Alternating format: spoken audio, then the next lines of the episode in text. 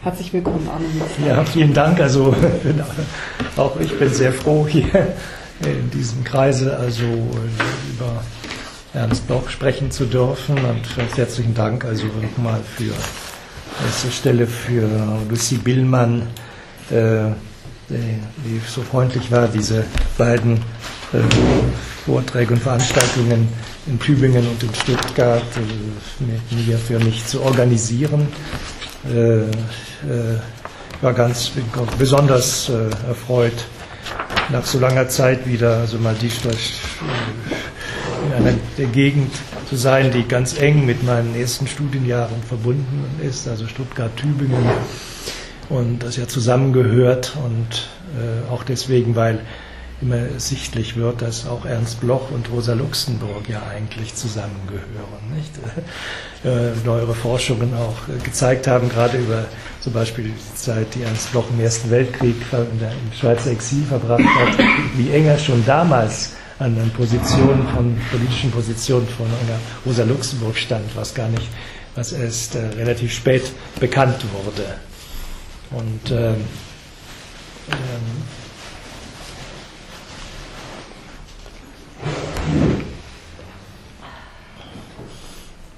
es ist für mich also wirklich eine große Ehre, darüber äh, über Bloch hier nun sprechen zu dürfen, äh, eben weil mein persönlicher philosophischer politischer Entwicklungsgang ganz entscheidend äh, von äh, dieser Begegnung mit Ernst Bloch in Tübingen äh, geprägt worden ist.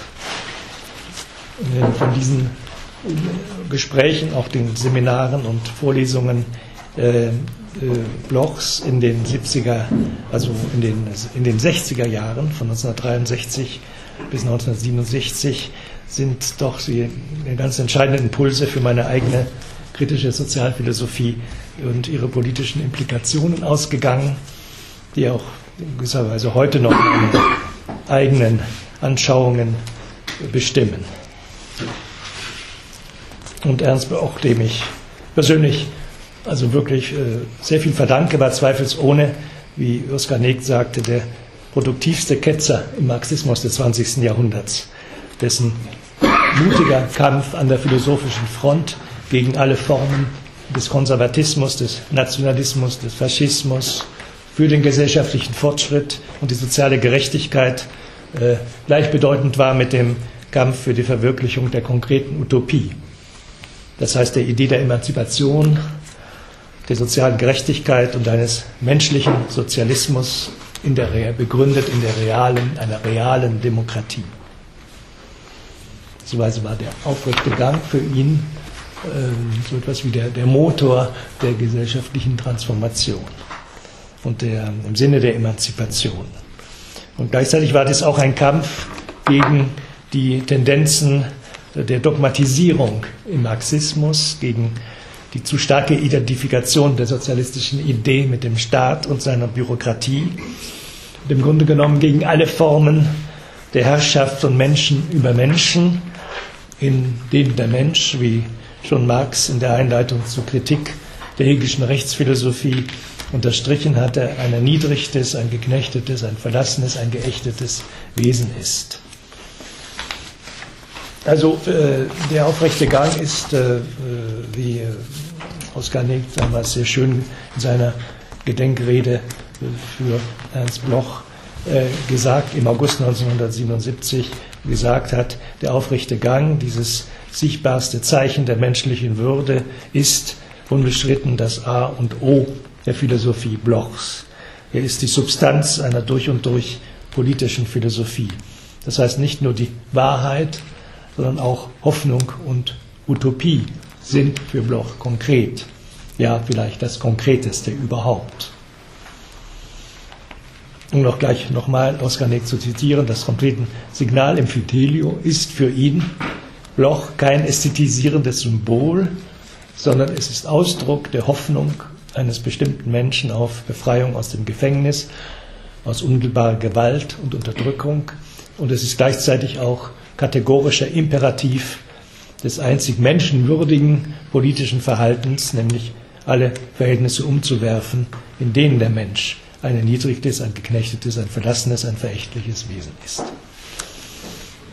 In seinem Hauptwerk, das Prinzip Hoffnung, äh, dem Prinzip Hoffnung, verschränkte Bloch nun diese Vision der Befreiung, der Emanzipation aus Unterdrückung und Entfremdung nicht nur mit dem Begriff der konkreten Utopie, sondern auch mit der Theorie des antizipierenden Bewusstseins und einer durch die Kategorie Möglichkeit vermittelten Philosophie der Praxis, die sich die Verwirklichung der Tagträume vom aufrechten Gang und des utopischen Vorscheins in einer besseren Welt ohne repressive Herrschaft zum Ziel gesetzt hat. Der militante Optimismus, der dieses Werk trägt und gewisserweise zum Leitmotiv dieser Philosophie des aufrechten Gangs und der konkreten Utopie geworden ist, kontrastiert schon mit dem Geschichtspessimismus der Frankfurter Schule und dem Marxismus der Melancholie eines Walter Benjamin, mit dem er jedoch die Verwurzelung in einem säkularisierten und stark enttheokratisierten Messianismus teilt. Die Weltkultur stellt diesbezüglich auch der französische Philosoph Emmanuel Levinas fest, ist für, für Bloch also der Stoff der Hoffnung und er interpretiert ihn mit sichtlichem Vergnügen so, als schriebe er die Partitur für ein Orchester, das alle Genies der Erde vereint. Hier noch einmal Emmanuel Levinas zu zitieren. Äh, die Idee des Fortschritts ist bei Bloch vorhanden in der Idee eines Humanismus, zwar eines marxistischen Humanismus, der sich selbst begreift und bestimmt als Humanity in Action. Und dieser Humanismus stellt den unvermeidlichen Gang des Humanismus zu seiner Heimat hin dar, wo das Sein mit einem menschlichen Zuhause zusammenfällt. Soweit also zur allgemeinen Bedeutung des philosophischen Werks von Ernst Bloch für die Philosophiegeschichte und Sozialphilosophie des 20. Jahrhunderts und nun gleich jetzt gleich anschließend eine, einige Bemerkungen und einführenden äh, Bemerkungen zur, zu dem Buch äh, Naturrecht und menschliche Würde. Dieses Buch hat nämlich eine ganz seltsame Vorgeschichte. Als Ernst Bloch im August 1961 äh, als Flüchtling aus der DDR nach Tübingen kam, wo für den schon 76-jährigen Philosophen ein neuer, ein wichtiger und der letzte Abschnitt seines Lebens und Wirkens begann, äh, da äh, kam er keineswegs mit leeren Händen. Er kam also denn in, den Jahren 1957 bis 1961, das heißt dem Zeitpunkt seiner vorzeitigen Emeritierung im August 1957, als Professor der Philosophiegeschichte an der Universität Leipzig, bis zu seiner definitiven Ausreise aus der DDR im August 1961 hatte Bloch das Manuskript eines Werkes vollendet, das dass er bereits also in, in, dem amerikanischen, am Ende seines amerikanischen Exils begonnen hatte, das aber ein Fragment war. Und dass dann also, äh, äh dass er in, der, die letzten, in den letzten Jahren in der DDR vollendet hatte und dass dann im Herbst 1961 als der Band 6 der Gesamtausgabe seiner Werke im Surkamp Verlag erschienen ist. Und als Ernst Bloch kurz nach dem Bau der Berliner Mauer in Tübingen, seiner neuen Wirkungsstätte, seinen Entschluss, den Entschluss bekannt gegeben hatte, nicht mehr in die DDR zurückzukehren, äh, befand sich das Manuskript dieses Buches noch in Leipzig. Er hatte all seine Manuskripte zurückgelassen. Das war für ihn sehr schwer. Er hat zeitweilig auch daran gedacht, aus diesem Grunde wieder zurückzukehren nach Leipzig, denn weil er es einfach nicht aushielt, in Tübingen zu sitzen und ohne seine Manuskripte da konnte er nicht, das blockierte alle seine Projekte. Also musste eine Lösung gefunden werden und die bestand darin, also dass äh, der, der, Surkamp Verlag, also Herr Unselt, äh, äh, damals, also im September 1961, eine, Sur, eine, eine, eine, eine Rettungsaktion beschlossen hatte, ähm, die darin bestand, dass äh, ein, ein ihm bekannter Verleger, es handelt sich um Herrn, Herrn Dautzin aus, aus äh, Hanau, ähm, äh, also dieser Bekannter von Siegfried Unselt, mit seinem Pkw nach Leipzig fuhr und dort in der Nacht um vier in die Privatwohnung von Ernst Bloch in der Leipziger Wildstraße eindrang, um die Manuskripte aus dem Schrank zu holen, in dem Bloch sie verwahrt hatte. Frau Carola Bloch hatte ihm rechtzeitig den Wohnungs- und den Schrankschlüssel dazu ausgehändigt. Und Herr Dausin verstaute dies alles gut in seinem PKW und fuhr damit seltsamerweise ganz unbehelligt von den Grenzsoldaten der DDR über die innerdeutsche Grenze nach Frankfurt und dann nach Tübingen, wo die Manuskripte, also einschließlich des Manuskripts von Naturrecht und menschliche Würde, dem glücklichen Ernst Bloch übergeben wurden. So, das ist die Geschichte dieses Manuskripts. Und äh, äh, mit diesem Buch äh, wollte Bloch ähm, in, bisher, in, ich, ich, stelle dieses Buch nun heraus, und, und, und deswegen, weil es viel zu wenig beachtet worden ist. Es ist ein, ein ganz hervorragendes Buch. Das ist im Grunde das Buch, das Bloch nach dem äh, seiner, nach dem Prinzip Hoffnung, dass er die größten Erwartungen nach der Vollendung der drei Bände des Prinzips Hoffnung gesetzt hatte. Und damit wollte er äh, unterbelichtet gebliebene Tendenzen im klassischen Naturrecht äh, weiter also herausstellen. Er wollte den Freiheitsgedanken der bürgerlichen Revolution mit dem Begriff der Menschenwürde aus der Erklärung der Menschenrechte von 1789 äh, gewisserweise mit der sozialen Emanzipationslehre von Marx versöhnen. Das Ganze in der erklärten Absicht, dem in der DDR vorherrschenden dogmatischen prosowjetischen Schmalspurmarxismus, den er in den letzten Jahren seiner Lehrtätigkeit in Leipzig immer mehr bekämpft hatte, eine andere, humanere Vision eines kritischen, materialistischen Denkens und eines Sozialismus mit menschlichem Antlitz entgegenzusetzen, der erst mit dem Prager Frühling 1968, wenngleich nur für wenige Monate, Realität werden sollte.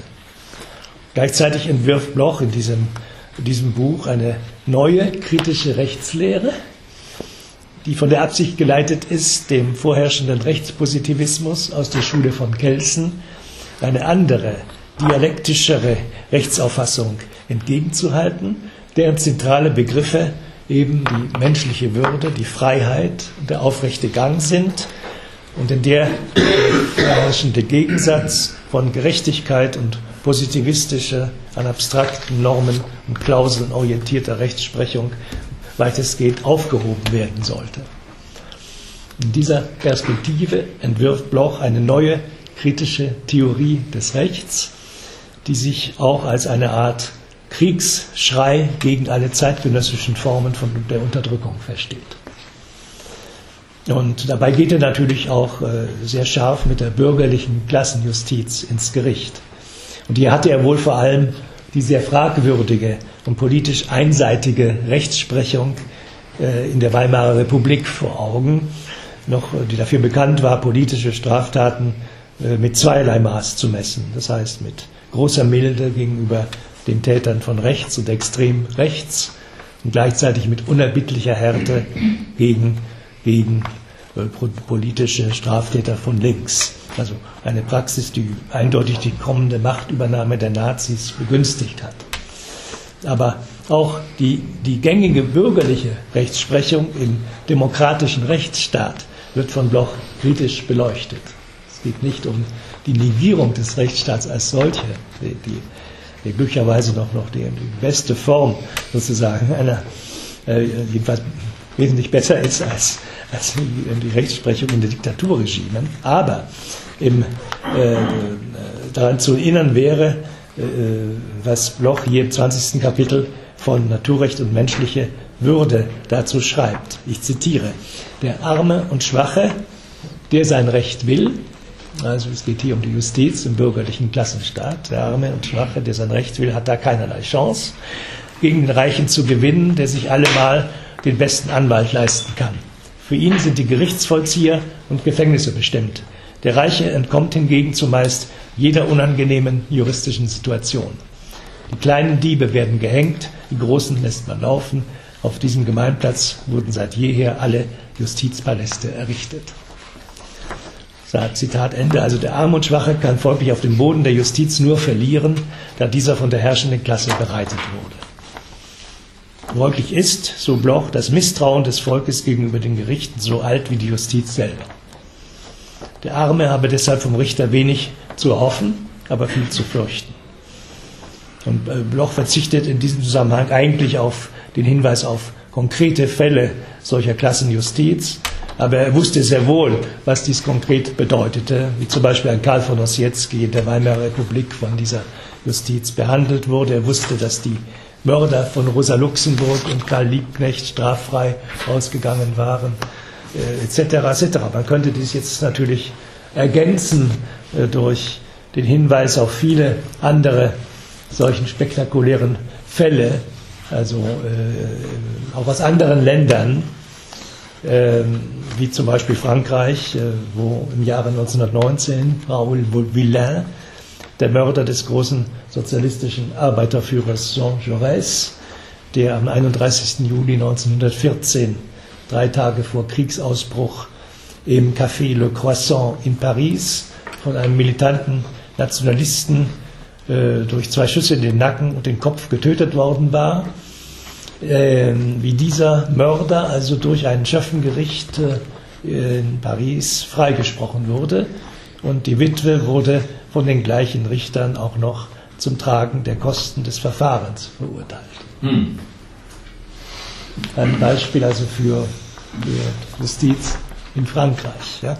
Also erschreckend groß. Es geht hier um die, ist auch die Anzahl der Justizirrtümer und eindeutig von rassistischen Vorteilen bestimmten Rechtspraxen, zum Beispiel in den USA, in den Südstaaten, nicht, wo es immer noch die Todesstrafe gibt, äh, die erbarmungslos gegenüber den Afroamerikanern angewendet wurde, zum Teil immer noch angewendet wird.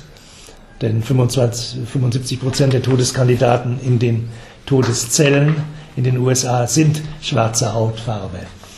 Und sehr viele sind wirklich aufgrund von Falschaussagen von Richtern mit eindeutig rassistischen Vorurteilen unschuldig zum Tode verurteilt und auf dem elektrischen Stuhl oder durch Injektion exekutiert worden, was dann was nach, was durch ADN-Tests wo dann ihre, Unschuld durch ADN-Tests erwiesen wurde, nachträglich.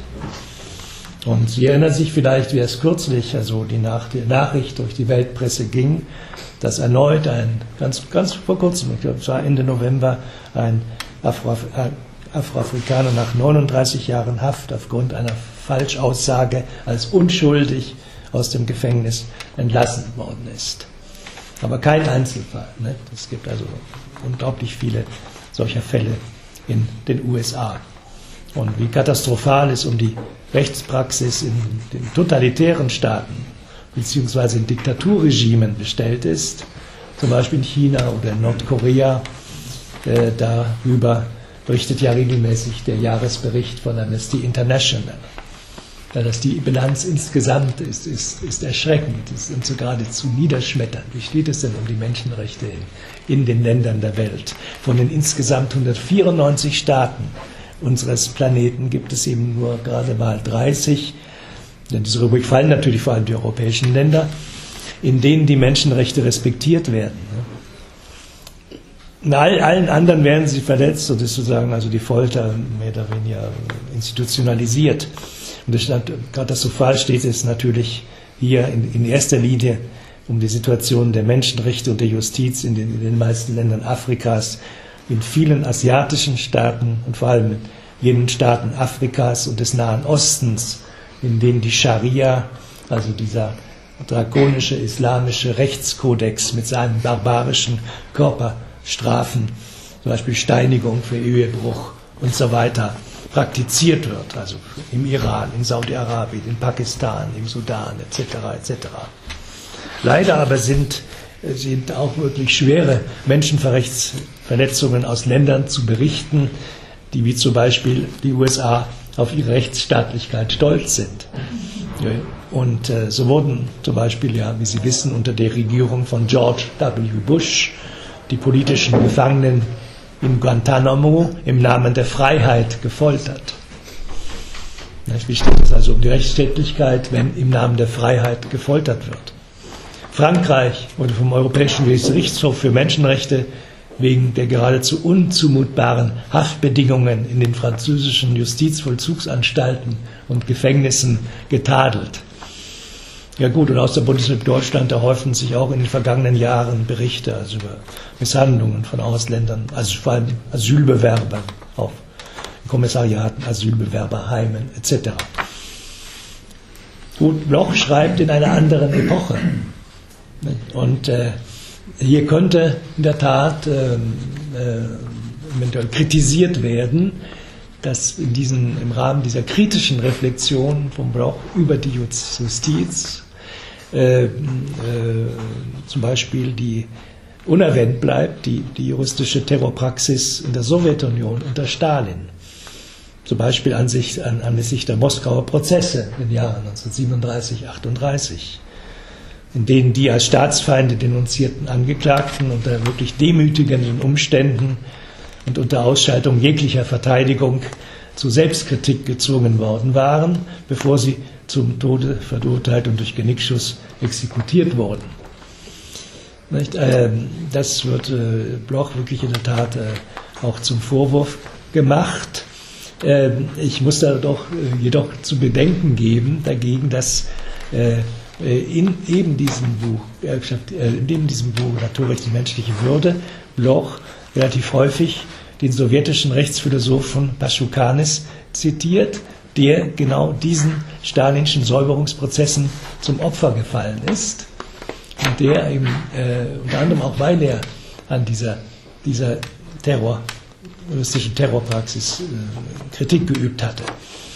Ähm, Blochs Zurückhaltung in diesem Punkt erklärt sich offensichtlich dadurch, dass er zeitweilig wohl glaubte, sein Buch eventuell doch noch in der DDR veröffentlichen zu können, sodass also seine Kritik, was hier nun die, die ja, sozialistischen Länder betrifft, muss man zwischen den Zeilen lesen. Und wenn man seinen Text zwischen den Zeilen liest, dann erkennt man also, dass er durchaus kritisch auch natürlich gegen zu der sehr fragwürdigen Rechtspraxis in den in den Ländern des realsozialisierten Sozialismus ist. Aber er ist vor sich, er zitiert keine Namen, aber er verbarrikadiert sich hinter einem sowjetischen Rechtsphilosophen, Theoretiker, der selbst Opfer der stalinischen Säuberungen geworden ist. Also äh, äh grosso modo insgesamt ist, ist Lochs kritische Perspektive äh, in diesem Buch die eines Rechtsbegriffs von unten, der bewusst an die fortschrittlichen Aspekte des Naturrechts anknüpft, die gemeinhin von der gängigen Rechtsphilosophie und dem positiven Recht der bürgerlichen Staaten mit einer parlamentarischen Demokratie ignoriert werden. Und äh, wie ich also unter anderem in meiner, dieser meiner Bloch-Biografie aufzuzeigen versucht habe, stellt Bloch in seinem Buch Naturrecht und menschliche Würde eben ein Juristikum ganz besonderer, ein ganz eigener Art vor. Äh, wie er sagt, mit fragend, fordernd, gesuchter Mündigkeit beginnend, mit dem klassischen Naturrecht nicht endend. Und die Leitmotive dieser philosophischen Rechtslehre sind in der Tat zum einen das Aufzeigen der Doppelfunktion des Naturrechts in der Geschichte der Philosophie, das heißt seiner einerseits rückschrittlichen Funktion in der Philosophie, zum Beispiel in der Philosophie des Mittelalters, zum Beispiel mit dem Begriff des relativen Naturrechts bei Thomas von Aquin und, äh, seiner, und seiner andererseits äh, revolutionären Funktion in der Philosophie der Aufklärung, vornehmlich bei Rousseau und bei Kant und zum anderen die Aufgabe eines sozialistischen Erbes an den ehemals liberalen, nicht nur liberalen Menschenrechten. Nun geht es Bloch hier keineswegs darum, dem Liberalismus eines John Locke oder Adam Smith, die ausschließlich die Freiheit des Individuums, das Privateigentum und eine liberal-bürgerliche Rechtsordnung verteidigen, den Begriff der Menschenwürde zu entreißen. Vielmehr hebt er darauf ab, die Aufgabe eines sozialistischen Erbes an diesen ehemals liberalen, nicht nur liberalen Menschenrechten aufzuzeigen. Denn wie Marx ist Bloch der festen Überzeugung, dass es keine wirkliche Installierung der Menschenrechte ohne Ende der Ausbeutung geben kann und kein wirkliches Ende der Ausbeutung ohne Installierung der Menschenrechte. Diese Bemerkung zielte eindeutig auch natürlich auf die Nichtrespektierung der Menschenrechte in den Ländern des real existierenden Sozialismus, vornehmlich auf die Situation in der ehemaligen Sowjetunion und ihren Satellitenstaaten, die ja offiziell so stolz darauf waren, den Kapitalismus und die Ausbeutung des Menschen durch den Menschen beseitigt zu haben. Die Realiter jedoch in der autoritär-bürokratischen Praxis der Einparteiendiktatur die Menschenrechte nicht mehr respektierten. Und dazu gehörte natürlich auch die DDR. Ich finde, dass der Begriff Unrechtsstaat, also den es jetzt eine Diskussion gibt äh, innerhalb der äh, in Deutschland, vielleicht nicht der richtige äh, Terminus ist. Nicht? Das, äh, äh die, was, was, eben äh, die DDR meines Erachtens charakterisiert hat, ist es, dass es eben eine, eine bürokratische Diktatur der Apparatschicks war nach sowjetischem Vorbild. Obwohl es die Möglichkeit eine, eine, eines, eines anderen Sozialismus, also im Sinne von Rosa Luxemburgs Forderung oder im der Forderung der, der, der Linksopposition da in der damaligen DDR gegeben hätte. Ich denke vor allem an, den, an die Gruppe um, um, um, um Wolfgang Harich die sich ja ganz stark dann auch gegen Walter Ulbricht, die Walter Ulbricht-Fraktion gestellt hatte. Aber dies ist also äh, der Grund auch, weshalb Bloch schon in den Jahren seines ersten Schweizer Exils und seiner Tätigkeit als Journalist an der Berner Freien Zeitung von 1917 bis 1919, also diesem Organ der deutschen Anti-Kaiser-Opposition, in seinen Artikeln die zum größten Teil unter Pseudonym veröffentlicht wurden. Also ähnlich wie Rosa Luxemburg schon Kritik an Lenin und an den Bolschewiki geübt hatte, weil sie nicht begriffen hätten, dass es kein richtiges 1917 ohne ein 1789 geben könne. Bloch war einer der ersten kritischen Intellektuellen, die davor gewarnt hatten, dass, so wie in Russland geschehen, das Überspringen der Phase einer bürgerlich-demokratischen Revolution und der direkte revolutionäre Übergang von der autokratischen Despotie des Zarenregimes zum Sozialismus, der Diktatur des Proletariats, die große Gefahr in sich berge, eine neue Diktatur zu errichten, die sich zwar als revolutionäre Klassendiktatur des Proletariats zu legitimieren versuchte, die aber eben gerade wegen der Nichtrespektierung der bürgerlichen Freiheitsrechte und der Menschenrechte in nichts anderes auszuarten drohte als in eine bürokratische Diktatur der Apparatschicks. Und hier war Bloch in der Tat ein Visionär, nicht? denn die weitere politische Entwicklung in der Sowjetunion nach dem Tode Lenins 1924 sollte Blochs pessimistische Vision bestätigen. Die von Lenin, Bloch nennt ihn übrigens in einem dieser Schweizer Artikel sogar den roten Zaren, er verfügte Auflösung der Duma im März 1918 und die danach erfolgte schrittweise Liquidierung der Räte, gerade durch diejenigen, die mit der Losung Alle Macht den Räten im Oktober 1917 an die Macht gekommen waren, bestätigte wirklich diese Voraussagen Blochs. Und auch die im März 1921 erfolgte blutige Niederschlagung des Kronstädter Aufstands ähm, durch die Rote Armee, bei der die libertäre Komponente der Menschewiki, also der russischen revolutionären Sozialisten, physisch liquidiert wurde. Das war gewisserweise die darauf folgende zusätzliche Probe aufs Exempel. Hm, trotzdem also schließt sich Bloch nicht also der libertären und anarchistischen Position an. Er ist mit dieser Kritik eher also in der auf der, der linkssozialistischen Tradition zu sehen, das heißt in der, auf der Linie der USPD.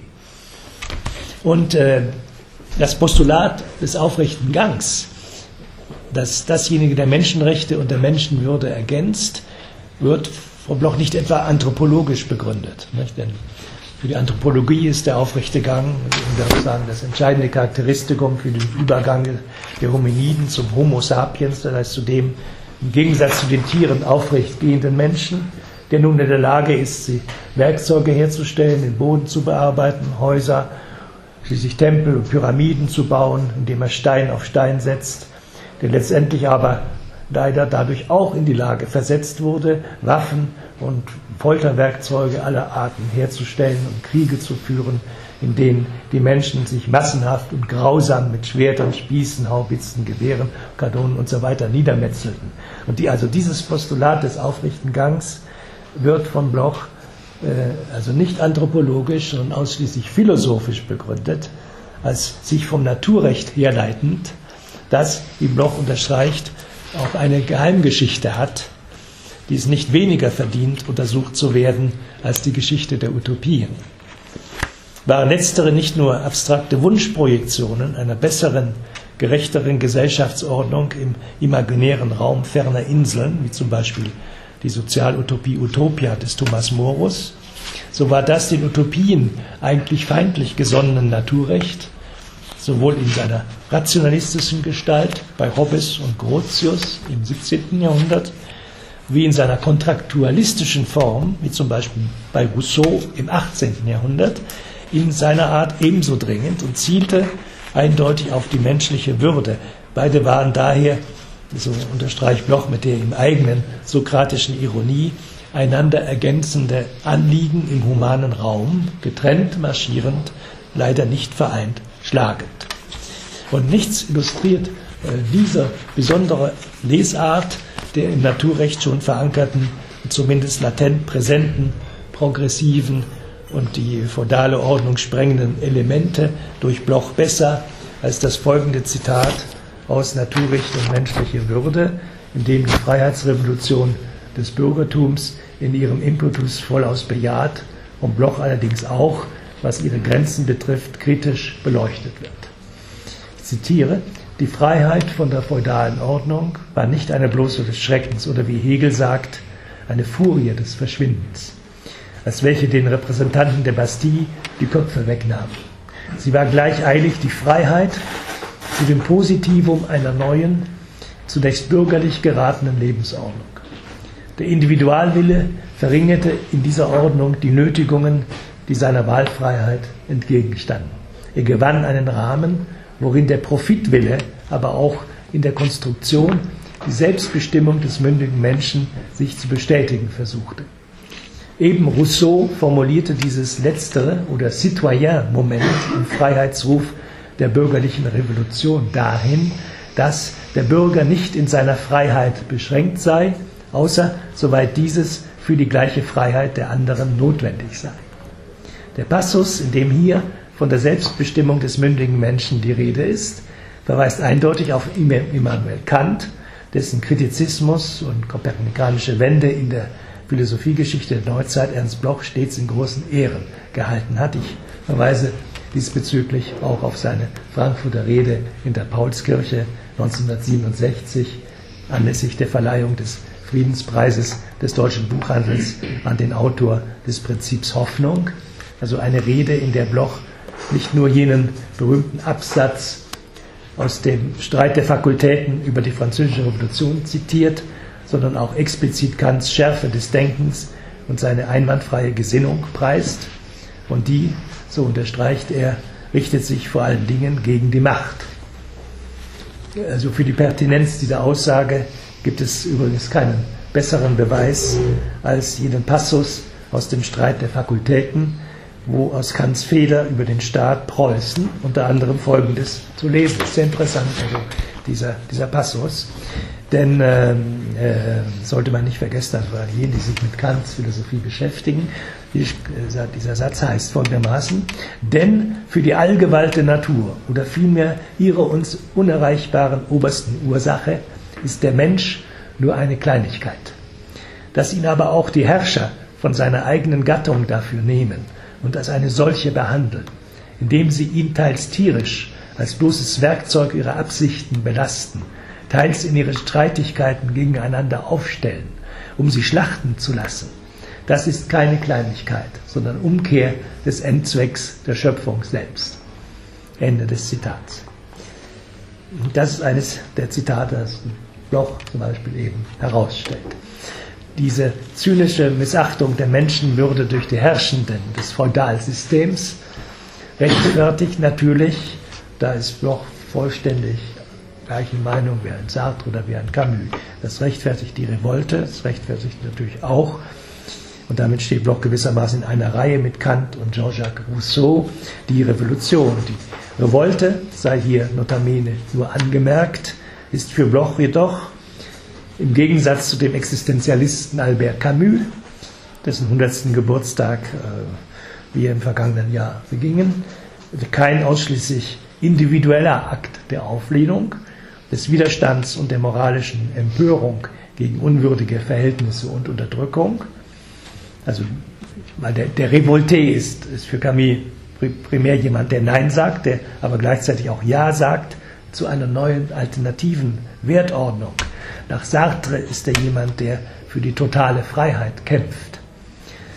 Sondern, also der legitime Aufstand, das ist der legitime Aufstand zur Brechung und Abschaffung von Knechtschaftsverhältnissen, der für den Knecht erniedrigenden Herr-Knecht-Beziehung, deren Auflösung nach Hegels Phänomenologie des Geistes eben mit dem Streben des Knechts nach Anerkennung seiner Arbeit zusammenhängt, die ohne die revolutionäre Überwindung seines subalternen Status nicht zu erlangen ist. Und als kollektive Auflehnung mündet diese Revolte natürlich, und äh, diesbezüglich ist Blochs Verweis auch auf, den, auf, auf Thomas Münzer im Deutschen Bauernkrieg wichtig, natürlich auch derjenige auf den Spartakusaufstand in Rom. Äh, das mündet in die Revolution, die Bloch wie Marx sich ebenfalls nur als eine soziale im Zusammenhang des Klassenkampfs vorstellen kann. Mit anderen Worten, die Freiheitsrevolution des Bürgertums ist für Bloch äh, nur eine Etappe, wenngleich eine ganz entscheidende in diesem Emanzipationsprozess der Menschheit und der Gesellschaft. Äh, insofern als nach dem Sturz der Feudalordnung 1789 von dem politischen Dreigestirn Freiheit, Gleichheit, Brüderlichkeit von der Bourgeoisie, die sich von nun an als die neue herrschende Klasse installierte, eben nur das erste dieser drei Losungsworte verwirklicht wurde. Freiheit, ja, Gleichheit, ja, aber auch nur formell natürlich. Nicht realiter und von der Brüderlichkeit ganz zu schweigen, denn die hat ja allemal in einer Gesellschaft miteinander rivalisierender Egoisten und Privateigentümer keinen Platz. Mit der Stürmung der Bastille am 14. Juli 1789 aber wurde dennoch trotz dieser Defizite der Befreiungsgeschichte der Menschheit, das ist Blochs feste, unerschütterliche Überzeugung, ein neuer, wichtiger und entscheidender Impuls gegeben. Und dies führte wiederum dazu, dass, so Bloch in Naturrecht und menschliche Würde im 19. Jahrhundert im Proletariat das Ideal der Handlungsfreiheit fortlebte, das Ideal nicht nur der Selbstbestimmung, sondern auch der Geschichtsbestimmung. Und damit einherging natürlich eine Erweiterung des ursprünglich bürgerlichen Freiheitsbegriffs, seine marxistische Kritik, die jedoch bei Bloch im Gegensatz zu den Repräsentanten eines dogmatischen Marxismus-Leninismus relativ gemäßigt ausfällt, ohne damit jedoch an Radikalität etwas einzubüßen.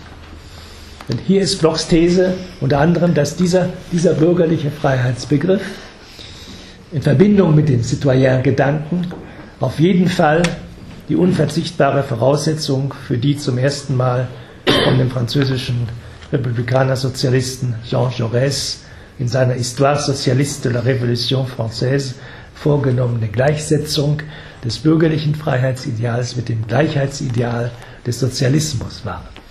Mit eigener Hand, so Bloch, vermag der Sozialismus die sonst wo fallen gelassene, die haltbare Fahne der alten Grundrechte aufheben, mit durchschauter Illusion, berechtigter Klassenideologie, vollzogenem Ernst der Sache. Denn es geht ja äh, darum zu zeigen, dass es sich nicht um einen großen Gedankenstrich zwischen Vergangenheit und Zukunft handelt, sondern um die Vollziehung der Gedanken der Vergangenheit, wie Marx in einem Brief an Ruge vom Jahre 1843 schrieb. Gewiss war Marx Vorbehalt, dass die Menschenrechte in erster Linie einen bürgerlichen Klassencharakter haben hätten und dass die Verteidigung des Privateigentums außerordentlich stark zur Entstehung der Theorie der Menschenrechte beigetragen habe, berechtigt. Dennoch aber konnte, dies zumindest war Blochs Überzeugung, eine allzu dogmatische Interpretation dieser Theorie schädlich werden für den Marxismus selber.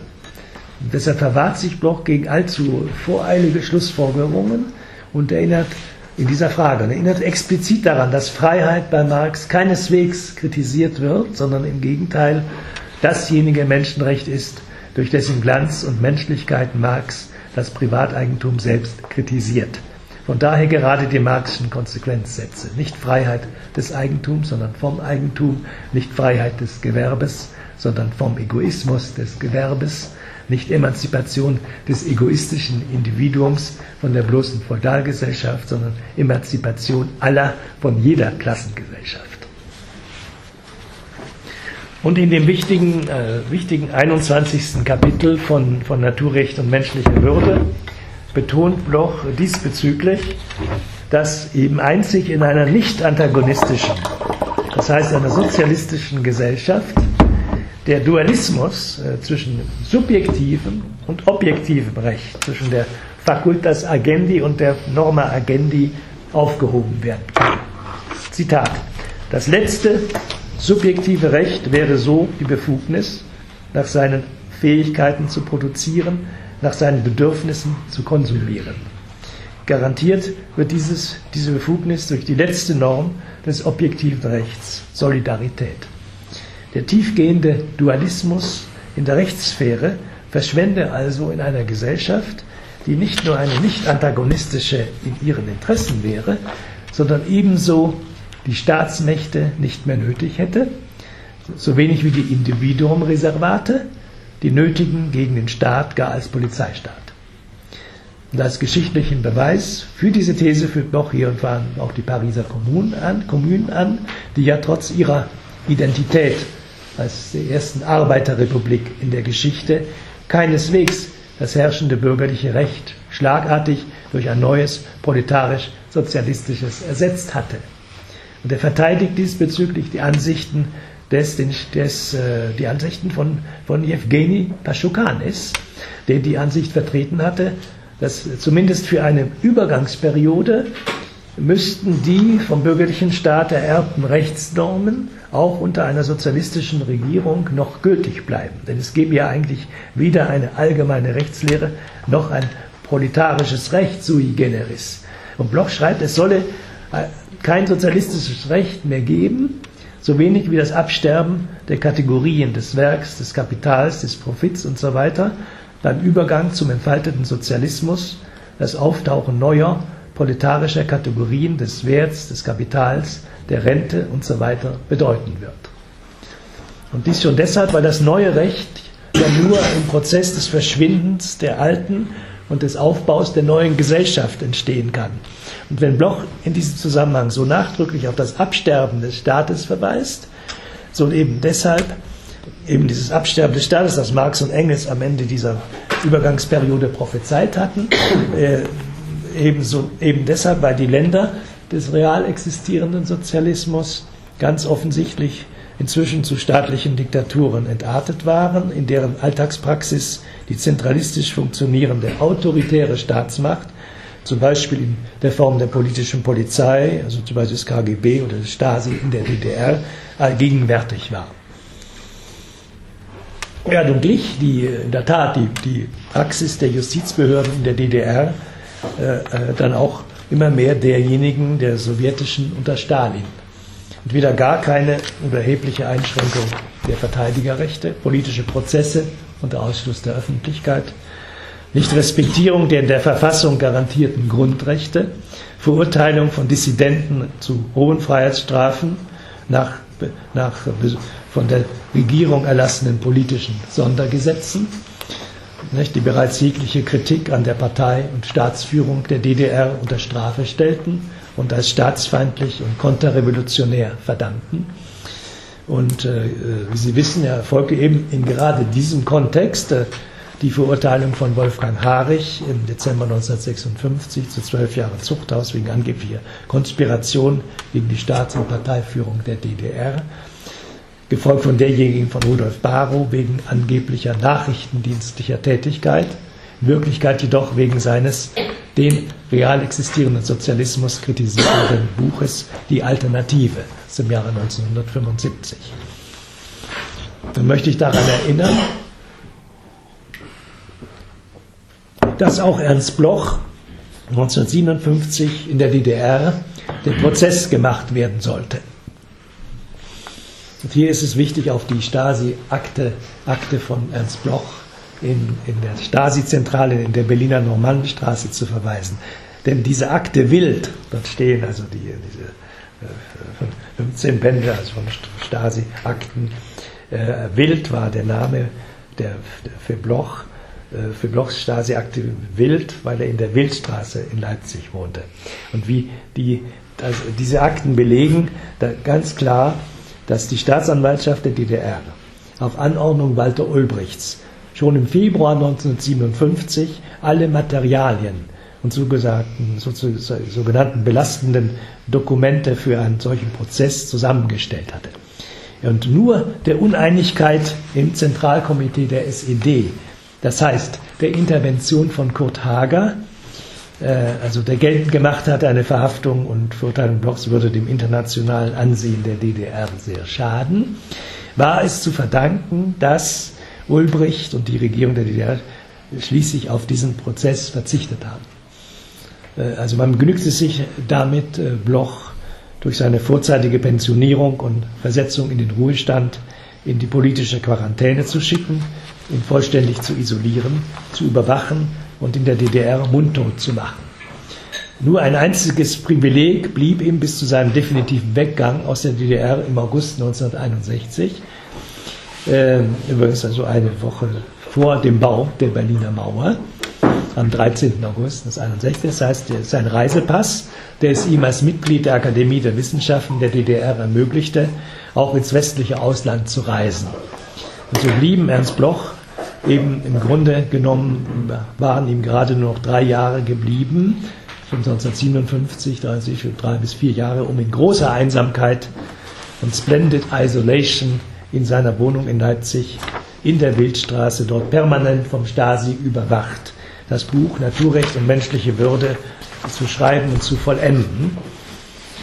Das dann schließlich im, im äh, Ende 1961 im Frankfurter Surkamp Verlag gedruckt und veröffentlicht wurde. Übrigens sein Erscheinen fiel zeitlich zusammen mit Blochs Antrittsvorlesung seiner Gastprofessur in Tübingen Anfang November 1961. Ähm, noch ein, ein wichtiger Hinweis dieses Buch betreffen. Dieses Buch enthält nämlich im Anhang Blochs schon 1953 in der DDR geschriebenen Essay über Christian Thomasius, einen deutschen Gelehrten ohne Misere, ist das der Untertitel, aus Halle, der gerade im Zusammenhang äh, dieser unserer Reflexionen über das Verhältnis von Menschenwürde, Naturrecht und aufrechten Gang im Denken Blocks einen ganz wichtigen Stellenwert hat. Äh, die, dieser Essay ist nämlich einem etwas in Vergessenheit geratenen deutschen Juristen, Philanthropen und Philosophen aus dem 17. Jahrhundert gewidmet, der übrigens als erster seine Vorlesungen an der Universität Halle nicht in Latein, sondern in deutscher Sprache hielt. Und wegen seines Traditionsbruchs und seines großen Mutes, auch als Philosoph und Rechtsgelehrter gegen den Strom zu schwimmen, war er für Ernst Bloch gewissermaßen die typische Verkörperung, die Inkarnation des aufrechten Ganges in dieser Zeit. Denn Christian Thomasius hatte in der Tat den Mut, als Philanthrop und Philosoph, der eine humanistische Ethik und eine Moral des Glücks lehrte, gegen die laufenden Hexenprozesse, die Inquisition und die schrecklichen Folterungen zu protestieren, die zur Alltagspraxis der Justiz im 17. Jahrhundert gehörten. Damit ehrte Bloch also einen Denker, der, wie er unterstreicht, einen ganz neuen Ton ins Naturrecht brachte. Umso mehr, als er menschliches Glück mit menschlicher Würde geradezu naturrechtlich verband. Thomasius ist in Blochs Augen also ein, ein Philosoph, der in der Epoche der Frühaufklärung deshalb durchaus als ein Vorläufer des utopischen Gedankens des Rechts aller auf Glück angesehen werden kann. Zitat. Thomasius selber hat mit der einfachen Gleichung Glück und Würde jedenfalls einem vorzüglichen materialistischen Wesen Ausdruck gegeben. Wenn gestörtes Glück auch gewiss kein Deduktionsprinzip der Rechts- und Staatsentstehung bildet, so enthielt das Gesellschaftsprinzip Aufhebung des gestörten Glücks doch ein vortreffliches Richtmaß zur Beurteilung des vorhandenen Rechts, der vorhandenen Moral. Das statuierte Recht auf Glück als Grundrecht vertrug sich derart mit dem alten Gerüste des Unrechts schlecht, Naturrecht dieser Art war zwar noch kein Simson, der die Säulen zertrümmert, wohl aber stand es auf als Stolz gegen leidend und auch darin entwürdigt entmachende Obrigkeit, als Hass gegen ihre Barbarei, als tätige Liebe zu ihren Opfern. Zitat Ende. Also dergestalt fungiert Thomasius in Blocks Denken durchaus als Vorläufer des utopischen Sozialismus, also der mit seiner radikalen Umstülpung des mittelalterlichen Naturrechts, mit all seiner, seinen barbarischen Auswüchsen in der Rechtspraxis vom 13. bis zum 17., 18. Jahrhundert, als einer der ersten Rechtsphilosophen äh, theoretische Brechstangen gegen das feudale System der Unterdrückung und Missachtung der Menschenwürde geschmiedet hat und der, wenngleich er in seiner Epoche nur ein einsamer Rufer in der Wüste war, als Pionier der Ideen der Aufklärung in die Geschichte der Philosophie der Neuzeit eingegangen ist. In seinen Vorträgen und Interviews der 60er und 70er Jahre hat Ernst Bloch stets die enge Verbindung des Naturrechts mit dem aufrechten Gang betont. So heißt es unter anderem in einem, seinem Interview mit der österreichischen kleinen Zeitung aus Klagenfurt vom 5. September 1968, ich zitiere, die Naturrechtsprogramme, die ja nicht aus Träumen bestehen, sondern sich als deduzierte Wissenschaft in der Nähe der Mathematik auffassen, gehen auf Herstellung menschlicher Würde, auf Herstellung des aufrechten Ganges, auf Orthopädie, moralische Orthopädie, kurz auf Herausbildung von Rückgrat gegen Abhängigkeit, Unterwürfigkeit und so weiter. Biblisch ausgedrückt, die Sozialutopien beschäftigen sich mit der Rettung der mühseligen und Beladenen, also mit ökonomisch Abhängigen und Unterdrückten. Die Naturrechtsprogramme beschäftigen sich mit der Abstellung des Zustands, in dem es Erniedrigte und Beleidigte gibt. Das sind zwei ganz verschiedene Dinge, die selbstverständlich geeint sind in Emanzipation. Und ein Element, das im Marxismus nicht genügend belichtet ist, ist eben auch das Naturrechtliche, das heißt die ebenso große Empfindlichkeit gegen Erniedrigung und Beleidigung wie gegen Mühseligkeit und Beladenheit und ökonomische gedrückte Abhängigkeit. Die Sozialutopien und Naturrechtsprogramme unterscheiden sich, sie können getrennt marschieren, aber sie müssen vereint schlagen. Ende des Zitats. Also während Immanuel Kant in seiner Anthropologie den Menschen der Neuzeit mit einem krummen Holz vergleicht, das sich nur mühsam aufrichten kann, um sich aus selbstverschuldeter Unmündigkeit zu befreien, wozu es des Lichts der Aufklärung, das heißt der kritischen Vernunft bedarf, unterstreicht Bloch, dass das Recht des aufrechten Ganges schon in allen Rebellionen der Geschichte präsent war. Und zwar im Sinne der Erhebung, was bedeutet, dass man sich seiner horizontalen, gedrückten oder knienden Lage in eine aufrechte begibt. Darin steckt eo ipso schon etwas Naturrechtliches, bemerkt Bloch. Und er unterstreicht, dass zum Beispiel die Französische Revolution nicht von Sozialutopien aktiviert worden war, sondern von Naturrechtsgedanken und dass das Naturrecht sich auch in großen klassischen Dramen spiegelt, zum Beispiel in so manchen Gestalten des frühen Schiller wie zum Beispiel Karl Mohr in Den Räubern, in Wilhelm Tell oder auch in Goethes Götz von Berlichingen. Also von der Bühne herab, schlussfolgert Broch, ertönt Naturrecht in Gestalten klassischer Dramen, in der Wirklichkeit ertönt es seltener. Der stärkste Ausbruch war die englische, die französische und die amerikanische Revolution.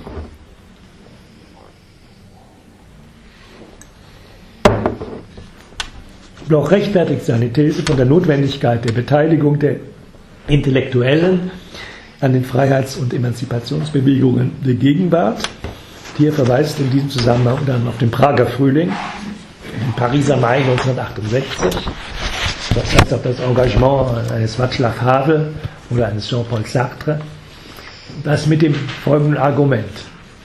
Ich zitiere, der Kopf steht nun seit langer Zeit wieder auf Seiten der rebellischen Suche nach dem Rechten und nicht auf der Seite der herrschenden Macht. Die Intellektuellen sind größtenteils keine Opportunisten mehr und das will schon was heißen. Zitat Ende. Hoffen wir, dass sich Ernst Bloch da nicht geirrt hat. Nun ist Ernst Bloch Philosophie des aufrechten Gangs und der konkreten Utopie nicht nur von dogmatischen Marxisten-Leninisten in der DDR kritisiert worden.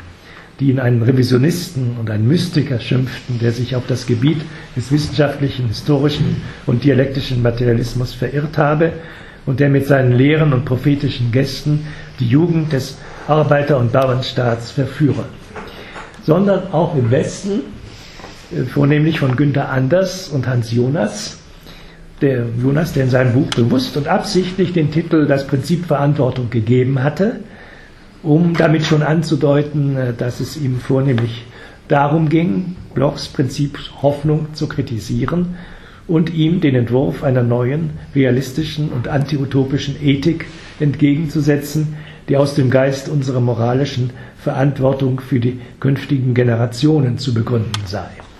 Diese Absicht und Perspektive begründete Hans Jonas in seinem inzwischen in viele Sprachen übersetzten Buch eine Reihe von Thesen, die, gerade was das Verhältnis des Menschen zu Natur und Technik betrifft, bei den Grünen, also nicht nur in Deutschland, auf eine relativ große Resonanz stießen, eben weil er sich darin unter anderem für eine radikale Veränderung des traditionellen Verhältnisses des modernen Menschen zur Natur ausspricht, sowie für eine Reihe von dringend erforderlichen Maßnahmen zur Verhinderung der großen ökologischen Katastrophe, die da auf uns zukommt, wenn nicht dringend bald etwas geschieht, um zum Beispiel die hohen, ständig zunehmenden CO2-Emissionen drastisch zu reduzieren.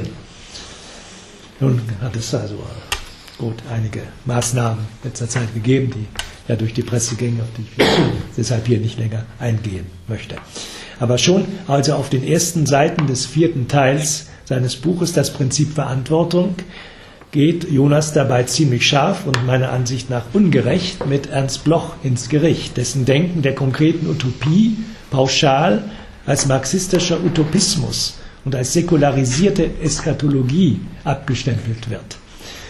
Auch Blochs naturphilosophische Thesen von der Auferstehung der Natur, von der Allianz des Menschen mit der Natur und der nötigen und möglichen Umwandlung des Planeten Erde in eine neue Heimat, also im Prinzip Hoffnung, finden in, seinen, in Jonas Augen keine Gnade. Er bestreitet die Intelligibilität dieser Begriffe und verkennt, ich würde sagen, in schon ziemlich eklatanter Weise den eigentlichen Kern und die Zieltendenz von Blochs stark auch von Schelling beeinflusster Naturphilosophie und mit, äh, mit dem berühmten Postulat eines Allianzverhaltens des Menschen zur Natur und der Naturalisierung des Menschen bei gleichzeitiger Humanisierung der Natur. Dieser Satz steht ja bereits in Marxens Einleitung zur Kritik der Hegelschen Rechtsphilosophie aus dem Jahre 1843.